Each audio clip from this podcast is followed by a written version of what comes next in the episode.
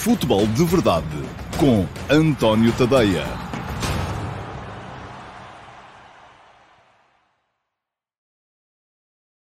Olá, muito uh, bom dia a todos, sejam bem-vindos à edição de 28 de janeiro de 2021 do Futebol de Verdade. Eu sou o António Tadeia e durante a próxima meia hora vou estar aqui uh, para um, conversar um bocadinho convosco através das perguntas que vocês forem deixando nas caixas de comentários e também para comentar aquilo que é a atualidade futebolística do dia em Portugal. Um, temos uma agenda muito, muito cheia porque não há nenhum tema particularmente impositivo hoje e por isso mesmo Hoje alinhavei, ou deixei aqui para, para falar convosco de quatro, cinco, seis temas. Uh, vou ter que ser necessariamente mais breve um, do que o habitual em todos eles, porque senão uh, não, não, não vamos conseguir chegar ao final com todos os assuntos uh, tratados. Ora bem, Vamos começar então. Já sabem, podem deixar perguntas nas caixas de comentários. As perguntas poderão ser respondidas já hoje, se o Sérgio Santos e o Rui Santos, que são quem está comigo hoje, derem, um, as colocarem, as selecionarem e eu achar que vêm a talho de foice naquilo que vou estando a dizer. Se não forem respondidas hoje, ficarão sempre uh, guardadas para uh, o uh, QA que vai para o ar ao sábado, sempre ao sábado, também ao meio-dia e meia, mas esse só no meu site. O Futebol de Verdade vai para o ar todos os dias, de segunda a sexta, meio-dia e meia, no meu site, no meu canal de Dailymotion, no meu uh, canal de YouTube, no meu Twitter e no meu Facebook. Só não está, por enquanto, no meu Instagram, mas convido-vos também a darem um saltinho ao meu Instagram, porque todos os dias de manhã há uma sondagem uh, e eu uh, daqui a bocado vou dar aqui nota um, da forma como estão a correr as votações. Hoje, como escrevi o último passo da manhã, ao, às 8 da manhã, sobre a anunciada centralização de direitos televisivos no futebol português, a pergunta que vos fiz e que podem responder através das minhas stories de Instagram um, tem a ver com um, a centralização de direitos televisivos. Portanto, se vocês acham que ela deve avançar, uh, dessa forma, distribuindo a receita de forma mais igualitária por todos os clubes, ou não, se está tudo bem como está neste momento. Porque, perdão, há uma coisa que é evidente e com a qual, aparentemente, o uh, Gil Hagenlocher uh, concorda, porque ele diz que concorda. Uh, para melhorar o nosso produto temos que avançar, e estou a ler o comentário do Gil, rapidamente por uma liga com 8, 9 equipas, a 4 voltas. Já tenho mais dúvidas em relação a isso. Acho que isso seria pior, um, porque aí vamos dividir a receita por menos equipas e, portanto, vamos ter menos jogadores também. Mas aí eu não sou o grande partidário das ligas reduzidas, nunca fui. Um, diz o Gil que todos jogam por objetivos Europa ou descer, melhores jogos também. Uh, a, a, minha única dúvida relativamente a uma liga com menos equipas é que uh, vamos ter imediatamente menos jogadores, menos treinadores, menos adeptos, menos gente, uh, e isto acaba por se refletir, do meu ponto de vista, de uma forma negativa naquilo que é o futebol nacional como um todo. Para mim, o campeonato está muito bem com 18 equipas. A única questão que se coloca ali, diz-me o António Ferreira, quem é que vai, pergunta-me quem é que vai verdadeiramente beneficiar com a partilha dos direitos televisivos. Muito bem, eu vou explicar muito sumariamente aquilo que uh, tinha, uh, que escrevi hoje no, no, no último passo. Uh, a questão é a seguinte: muito dificilmente o futebol em Portugal vai render mais dinheiro do que aquele que rende neste momento. Um, as operadoras um, que compraram ou que subscreveram ou que fizeram os últimos acordos com os clubes chegaram ao seu limite. Uh, o mercado português não tem capacidade para, para mais, porque as pessoas não pagam para ver, ou aqueles que pagam já pagam, não vai haver mais, e neste momento as coisas já estão muito no limite, e os clubes beneficiaram de uma conjuntura extremamente favorável a conseguir os, os acordos que conseguiram há uh, três anos. Agora, o que é que acontece? Uh, assim sendo, dificilmente o bolo geral vai ser maior. Uh, o que vai acontecer para haver uma distribuição mais igualitária, que eu acho que é fundamental para termos competitividade nas competições nacionais, é uh, a única coisa que vai acontecer é que o bolo vai ter que ser dividido por mais gente de uma forma um bocadinho mais justa, uh, potenciando a competitividade. Ora, se os que agora ganham menos passarem a ganhar mais, necessariamente aqueles que agora ganham mais vão passar a ganhar menos. O problema é que as pessoas estão e passam a vida a fazer comparações, eh, porque quase todos em Portugal, e as coisas são, são... Portugal é o país que é, sociologicamente é o país que é, eh, e 90% dos uh, eventuais utilizadores pagadores em Portugal só querem saber do seu clube, Benfica, Futebol Clube Porto, Sporting, não querem saber do resto. E estão no seu direito, quem sou eu para vir agora aqui dizer o contrário. A questão é que uh, em Portugal as pessoas estão muito centradas na, naquela ideia, ah, mas o Sheffield United, que é o último do, da Premier League, um, recebe mais em direitos televisivos do que o campeão português. Pois recebe, porque o, a Premier League tem um mercado absurdo, não é? A Premier League, há gente a pagar para ver a Premier League em todo o lado. E eu hoje até fiz a comparação. Eu, por exemplo, ontem vi o Manchester United Sheffield United, o último classificado um, da, da Premier League. Também só vi porque estava o Manchester United, porque se fosse um Sheffield United West Bromwich, provavelmente não veria. Uh, mas duvido que alguém em Inglaterra tenha estado a ver uh, e pago para ver o Sporting Boa Vista, ou Boa Vista Sporting do outro dia, em que estava em campo o último classificado da Liga Portuguesa. E isto já explica por que razão é que o último da Premier League recebe muito mais dinheiro do que o primeiro da, da, da, da Liga Portuguesa. Uh, tem a ver com o facto de haver mais gente no mundo disposta a pagar para o ver jogar do que há uh, para ver jogar o primeiro da Liga Portuguesa. E um, não há maneira de fugir disto. Eu sou a favor da centralização, sempre fui. Agora, é bom que as pessoas tenham a noção que, eh, pelo menos num primeiro momento, os primeiros, ou aqueles que mais recebem em Portugal, vão se calhar sair a perder com isto tudo, porque neste momento são eles que estão a receber mais do que o justo quinhão, se é que queremos ter competitividade. Se não queremos, e se queremos avançar para aquilo que o Gil aqui há pouco sugeria, um, que é uh, ter só oito equipas a jogar, então aí sim, aí admito que uh, tudo bem, vamos dividir a receita só por 8, em vez de termos 18 equipas a jogar o campeonato, temos 8, o que quer dizer que em vez de termos uh, 300 e, uh, ou 400 jogadores profissionais, passamos a ter apenas 100, uh, em vez de termos 18 treinadores, passamos a ter apenas 8, e pronto, e, e, e o nosso mercado passa a ser também um bocadinho, temos menos equipas a ganhar mais. Um, para já, Aquilo que vamos ter, com certeza, primeiro que tudo, é isto que diz o Carlos Guist, a centralização só terá resultados a médio prazo, porque eu sou daqueles que acredita que, havendo mais competitividade, toda a gente vai acabar por sair a ganhar e o futebol vai melhorar de qualidade, que é isto que diz o António Matos. Um, vai haver mais competição, vai haver mais qualidade. Uh, os nossos próprios, os próprios clubes mais fortes vão ser testados com mais frequência, vai-lhes ser aumentado o grau de exigência e eles depois, quando jogarem internacionalmente, vão acabar por ter reflexos positivos disso. É nisso que eu acredito. Agora, se estão à espera de que, ah, isto agora como é centralizado, vai tudo subir uh, estupidamente, não, não vai. Não vai porque as operadoras também não têm capacidade para pagar mais, porque, quer dizer, se calhar capacidade até têm, mas não é bom negócio para elas. E as operadoras são privadas, estão ali também para ganhar dinheiro, não estão ali para andar a subsidiar o futebol. Portanto, uh, isto vai ter que ser feito de maneira a toda a gente sair feliz e satisfeita, e não sei se vai uh, fazer, uh, vai ser possível. Pergunta-me o Gonçalo Pimentel, e esta pergunta é particularmente pertinente. Se eu não acho que vender em pacote para mercados como as ex-colónias uh, não poderá render mais, como para as comunidades imigrantes na Europa. Uh, eu creio que isso já é feito, oh, oh, Gonçalo. Mas sim, uh, aquilo que a Premier League fez quando nasceu, em 1992, espero não estar a dizer nenhuma asneira, foi começar a explorar os mercados fora de Inglaterra. Hoje em dia, a Premier League é um produto de sucesso vendido em todo o lado. E eu vou dizer-vos uma coisa que se calhar a vocês vos escandaliza, mas com uh, ah, 10 vezes mais orçamento, eu acho que os últimos classificados da Premier League não jogam mais do que os últimos classificados da Liga Portuguesa. 10 vezes, se calhar 100 vezes mais orçamento, nem vi isto antes de, de, de vos dizer. Não jogam mais. Agora, a questão é que têm uh, uma máquina que, em devido tempo, foi capaz de vender o produto para utilizadores pagadores. E isso não se consegue de um dia para o outro. Nós não conseguimos de um dia para o outro chegar à China e dizer assim, malta, temos aqui a Liga Portuguesa, quem é que quer comprar? Eles dizem que tem aí o quê? Não, ninguém quer. Só depois de nós começarmos a dar, de facto, mostras, é que as coisas poderão vir a ser um, vendáveis. Bom, quem quiser ler sobre isto sabe, vai ao antoniotadeia.com no final do uh, Futebol de Verdade. Uh, podem passar também pelo uh, meu Instagram e votar na sondagem que lá está, na story que eu publiquei hoje de manhã, porque mais logo à noite vou dar os resultados da story. Já agora, um, votação parcelar, tenho que consultar isto aqui para perceber como é que ela está.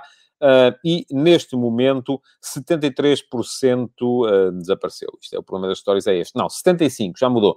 75% são a favor da repartição da receita de forma mais justa, 25% dizem que não, querem mesmo é ver o seu clube ganhar.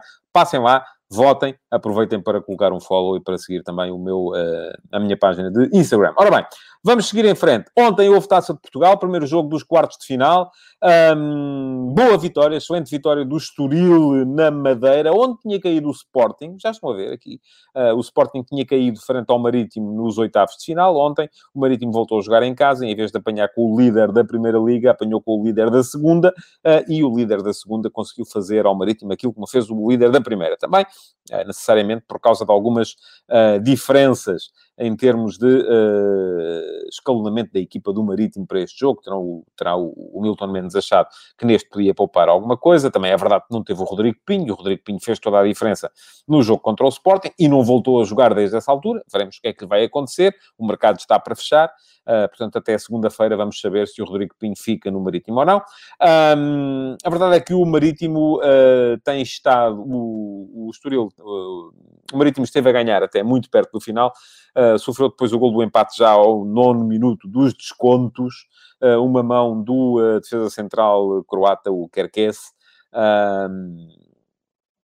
É penalti, é preciso dizer, é penalti, o braço está aberto, a bola é rematada à queima-roupa, mas tendo em conta as novas regras, é penalti, uh, tendo em conta aquilo que devia ser o bom senso dos senhores do International Football Association Board, não devia ser. Mas esta é a minha guerra desde sempre, eu acho que se marcam um remate tão à queima, uh, pronto, o jogador está de braços abertos, ganha volumetria, uh, tendo em conta as leis, o árbitro apitou bem, era grande penalidade, Uh, mas uh, eu acho que se apitam penaltis de mão demais, continuo a achar isso, e digo isso, seja a favor de quem for, uh, não, ou contra quem for, não, a minha opinião não muda. Quero realçar o excelente trabalho que o Bruno Pinheiro, conforme diz o António Ferreira, o Estoril está muito bem orientado, um, o excelente trabalho que o Bruno Pinheiro está a fazer no comando do Estoril. É um treinador que já tem 44 anos e que até aqui nunca orientou assim uma equipa. Enfim, ele em Portugal trabalhou um, nas camadas jovens do Belenenses, trabalhou no, no, no Elétrico Ponte Depois foi para o Qatar, andou a trabalhar com miúdos também no Qatar durante vários anos, voltou agora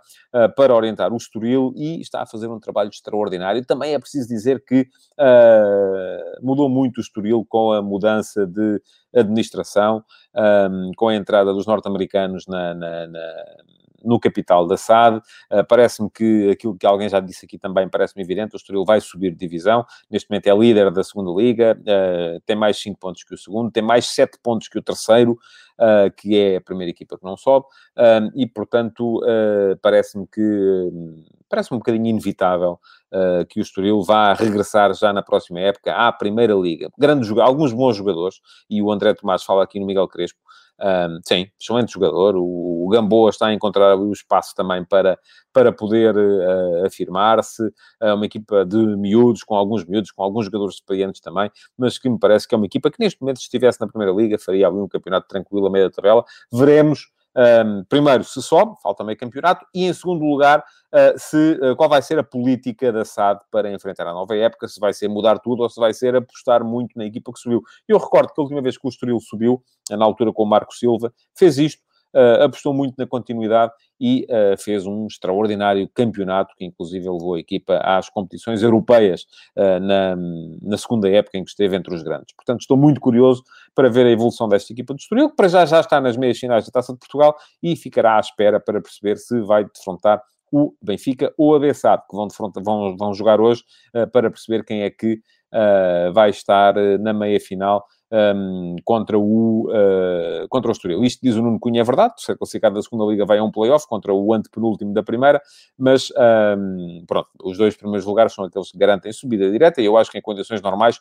o Estoril vai lá estar e vai conseguir garantir a subida direta à Primeira Liga. Ora, um, já falei aqui do, do, da questão do Rodrigo Pinho, vamos ver também, é uma das questões que me parece que está ainda por resolver na, no mercado.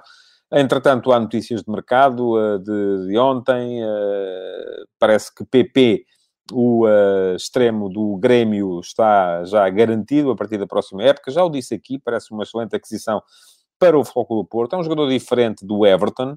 Uh, mas é um jogador uh, mais jovem e com uh, muita, muita margem de progressão. Um, Parece-me ser uma aposta segura para a equipa do uh, Flóculo Porto, embora por uma posição em que o Porto já está particularmente bem servido. Vem apenas para aumentar a, a, a, concorrência, a não ser que, isto que diz o Rodrigo Cabral, seja de facto o que passa na cabeça do Sérgio Conceição, um, colocar o PP a jogar numa posição mais central, colocá-lo a ocupar a posição do Otávio, e isso aí significará que o Futebol Porto desiste, eu já vi a coisa de facto mais bem parada para o Porto, da possibilidade de renovar contrato com o Otávio. Eu recordo que o Otávio é daqueles que ainda não renovou, que ainda tem de renovar contrato para continuar, outro é Marega. São dois casos que, à medida que a época se vai aproximando do final, uh, poderão ficar mais bicudos. Está já resolvido o dossiê Sérgio Oliveira, que era outro dossiê preocupante para o Porto, e veremos se o Porto consegue ou não levar a bom Porto as questões Otávio e Marega. Eu, na altura, achei que sim, mas fiz depender isto muito da, daquilo que, que podia ser a vontade dos jogadores. Ou, vamos lá ver, eu continuo a achar que nem o Otávio nem o Marega têm condições para ir, indo para o estrangeiro, conseguir conciliar, como conciliam no Porto, um bom rendimento financeiro com uh, objetivos desportivos. Um, se a ideia é irem ganhar mais, uh, mas jogar uma equipa inferior, certo. Se a ideia é irem um, para um campeonato superior ao português, mas jogar uma equipa sem uh, hipótese de lutar por títulos, certo. Uh, para mim, enfim, uh, não seria uma opção, porque eu acho que os jogadores já ganham muito bem, seguramente, no Porto. Mas, enfim, veremos. Um, diz o Mac Gia que o Everton tem mais tarimba. Tem, é verdade, sim. Melhor jogador da última edição da Copa América. PP tem ótima margem de progressão. A diferença de idade entre ambos não é muita, também é verdade. Mas, atenção, a outra questão, que é a primeira época dos jogadores que vêm do, do Brasileirão para Portugal costuma ser quase sempre complicada. E isto porquê? Porque tem muito a ver com uh, uh, o repouso que eles podem ou não vir a ter uh, no final da, da, da, temporada. Vamos ver o que é que vai acontecer com o PP ainda agora daqui até, até julho, que será quando em princípio ele vem para o Porto. Um, alguém falava aí do Sérvio também, que parece que vai embora do Benfica. Enfim, vamos ver, vamos esperar para ver. Para já, uh, temos hoje esse Benfica Bessade uh, com o Jorge Jesus. Vamos ver se vai estar ou não no, no, campo. Faz diferença. enfim, faz sempre diferença. mesmo mais, mais se calhar até nesta altura em que não há, em que não há adeptos.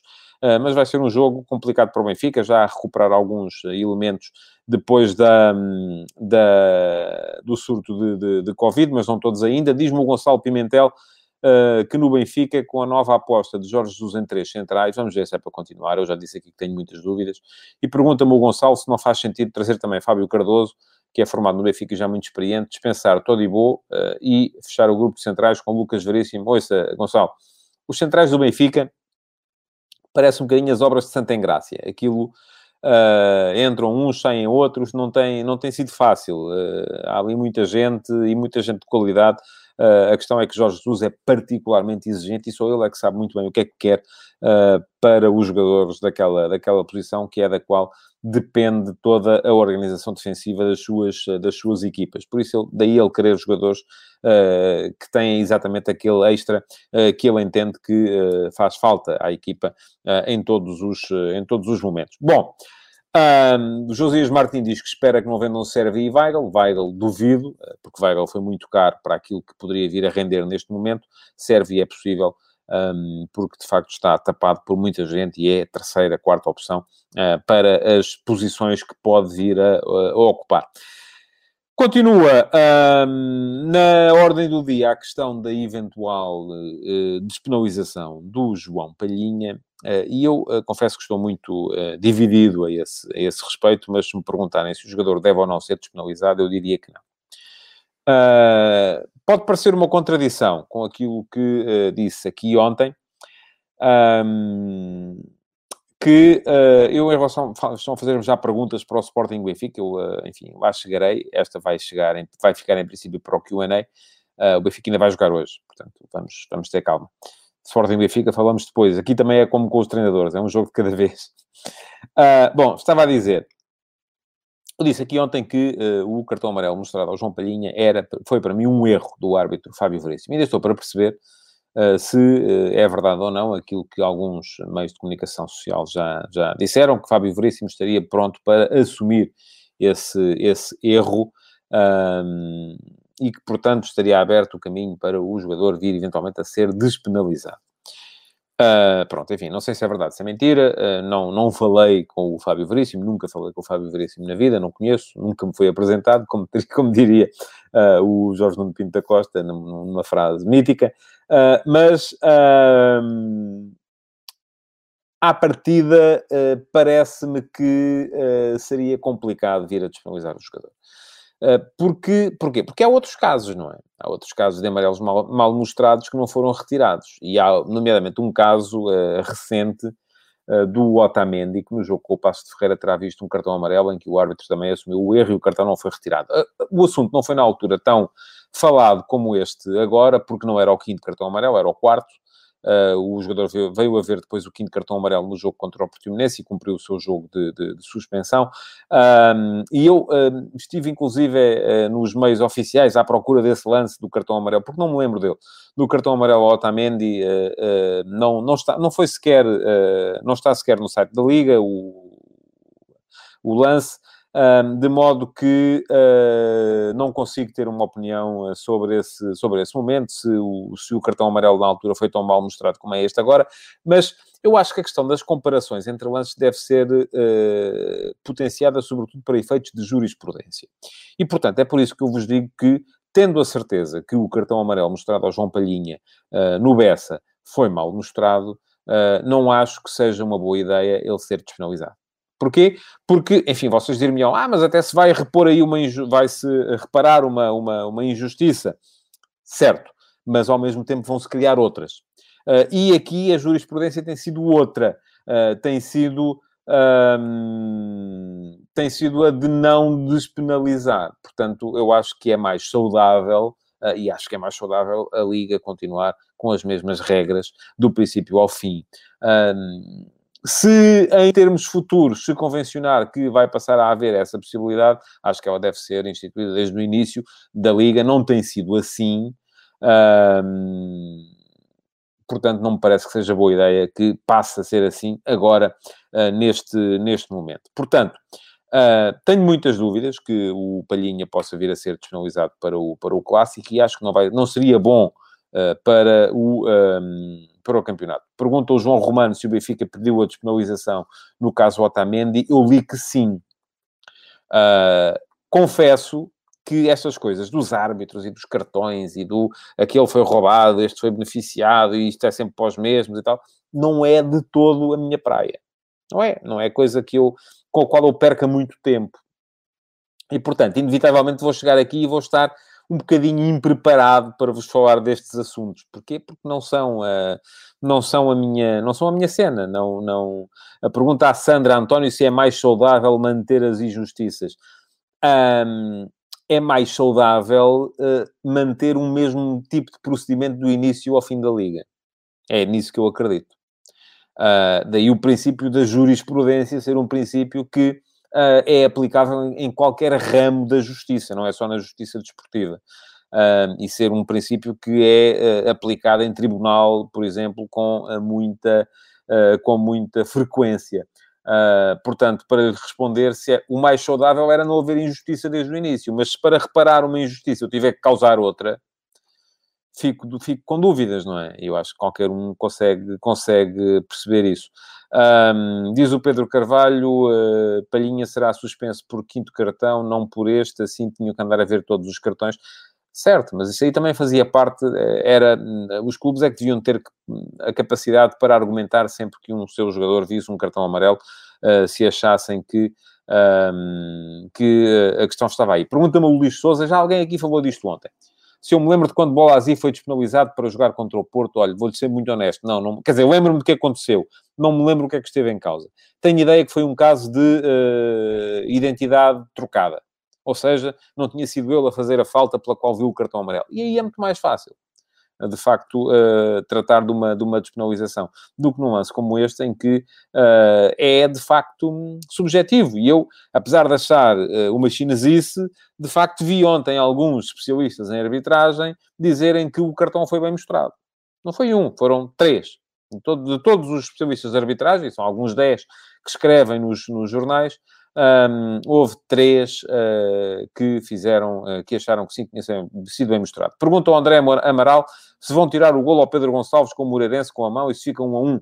um pois, uh, ouça, devia ter sido feito na altura, como deviam ter sido reparados muitos outros erros que, entretanto, foram cometidos. Eu já este ano já identifiquei aqui porque, enfim, um bocadinho contra a minha vontade, um, mantenham este comentário do Telmo Silva, por favor, que eu quero responder.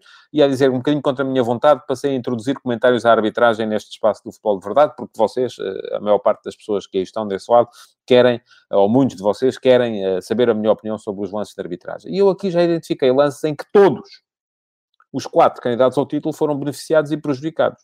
Portanto, não venham com tretas, fazem favor. Diz o Telmo Silva, nunca será reposta à verdade desportiva. Sinceramente, este futebol português incomoda.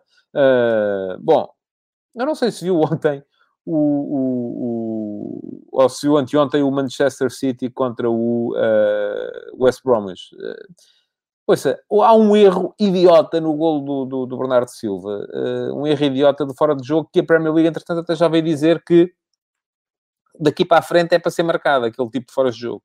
Uh, um fora de jogo de posição que depois se transforma em fora de jogo de ação. E, no entanto, ele foi validado, o golo. Uh, e, uh, e vai-me dizer, e, e vai dizer assim: ah, em Inglaterra está toda a gente a dizer este futebol inglês é uma vergonha e tal. Não, não está. Sabe porquê? Porque em Inglaterra não temos aqueles programinhas com os maluquinhos a dizer que está tudo comprado, está tudo roubado, é tudo isto, é tudo aquilo. Mas pronto, é, assim, é o futebol que temos em Portugal. O problema, metam na vossa cabeça, não, não, é, não são os árbitros, não são os jogadores, não são os dirigentes. Enfim, são os dirigentes um bocadinho porque eles também potenciam isso através das famosas estruturas. São os, uh, a publicidade que é dada ao comentário parcial. Esse é o verdadeiro problema do futebol português. Bom, queria falar ainda antes de acabar, e espero ainda ter tempo, sim, quatro minutos, uh, dos falecimentos de John Mortimer e Josef Venglos, uh, dois treinadores que uh, marcaram um bocadinho o meu, o meu, o meu crescimento. Um, e são treinadores de outras eras, mas que é curioso a forma como cada um deles chegou a Portugal e o sucesso que vieram ou não vieram a ter em Portugal. Uh, John Mortimer foi uh, duas vezes campeão com o Benfica, uma em cada uma das passagens. Ele veio para cá a primeira vez na, na, década de, de 70, ganhou o primeiro campeonato logo quando, quando chegou, e era um treinador sem nenhuma experiência. tinha sido jogador, Uh, fazia parte, era um dos adjuntos por lá, tinha orientado apenas o Etnikos do Pireu, equipa modesta do futebol grego, e o Portsmouth uh, na segunda divisão do futebol inglês, quando o Benfica, uh, repetindo aquilo que já tinha feito quando chegou, por exemplo, Jimmy Hagan, se dirigiu à Football Association, à Federação Inglesa, e disse assim, arranjem para aí um treinador, se fazem favor. E a Football Association indicou John Mortimer, que veio para o Benfica, chegou cá, uh, aquele ar sisudo, não se ria, não, não, não era particularmente um homem bem, bem, bem favorecido por causa daquele nariz. Uh, enfim, o meu está quase lá também, mas uh, uh, que, que, de facto não, não o fazia ficar bem nas fotografias, mas a verdade é que chegou cá, foi campeão.